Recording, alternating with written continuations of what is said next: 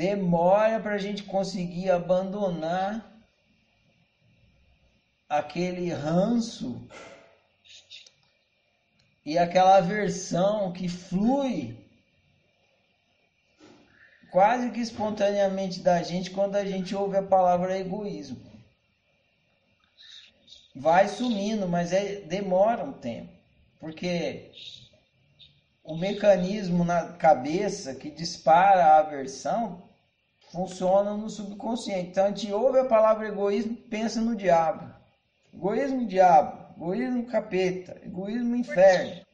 E aí, quando a gente começa né, a, a estudar isso, para acabar com esse mecanismo, esclarecer esse mecanismo, é estranho e fica estranho e, e mesmo a gente entendendo, ainda o mecanismo acontece.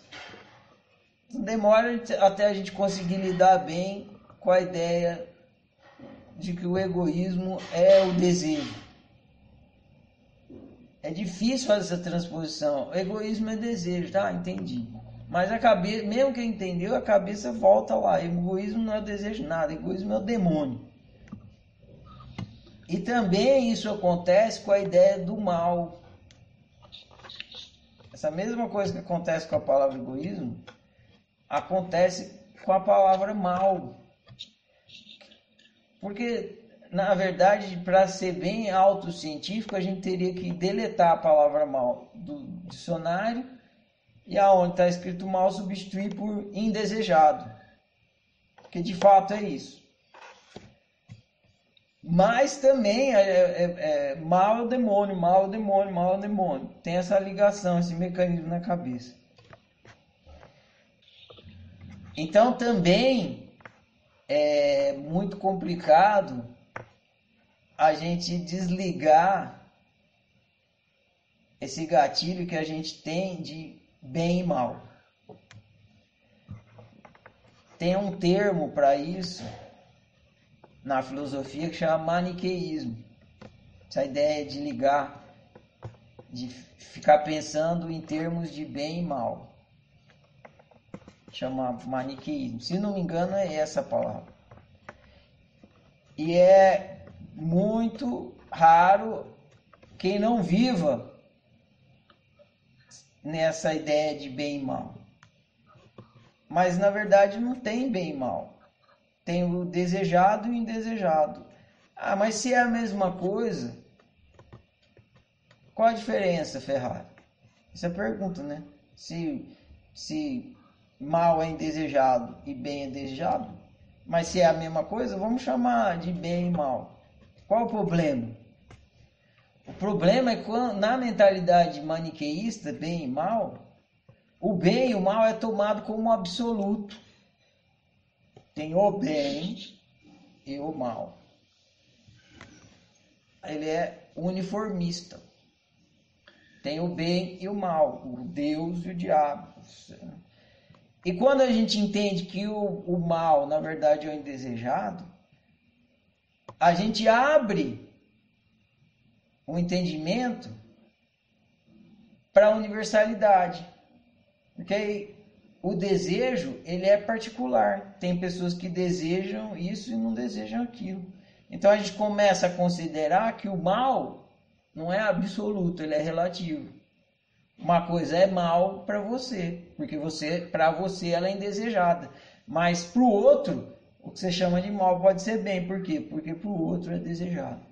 Que nem o gol lá do, do Cruzeiro. Para a torcida do Cruzeiro, como o gol do Cruzeiro é desejado, então não é um mal. Mas para a torcida do Galo, do Atlético, é um mal, porque é indesejado.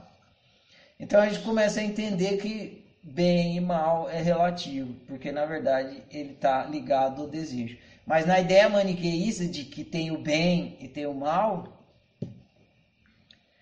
aí não consegue vislumbrar isso, considerar isso. Então esse é o problema da palavra bem e mal. Ela faz desaparecer da consciência, ela só é bem ou mal porque por trás tem um desejo. Então ela faz desaparecer o, o desejo. Ela deixa o desejo invisível, que é o real motivo de uma coisa ser bem ou mal. Agora, quando a gente ou tem consciência disso, ou não usa a palavra bem e mal, o desejo volta.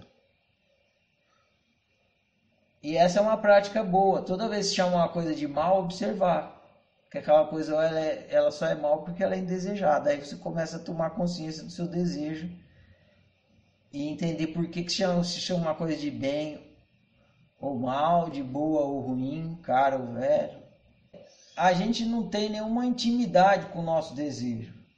É impressionante isso. Né? O desejo ele é a base da nossa do nosso comportamento completamente, mas a gente ele é um estranho para gente. Mas o que eu estou te aconselhando como prática para você e para todos nós, não é que para fazer o mal desaparecer, mas para que ele fique mais seja um mal mais lúcido do porquê que é mal. É toda vez que chamar uma coisa de bem ou mal, observar que ela só é bem ou mal por causa de um desejo que a gente tem. Se a coisa é desejada, aí chama de bem. Se ela é indesejada, a gente chama de mal.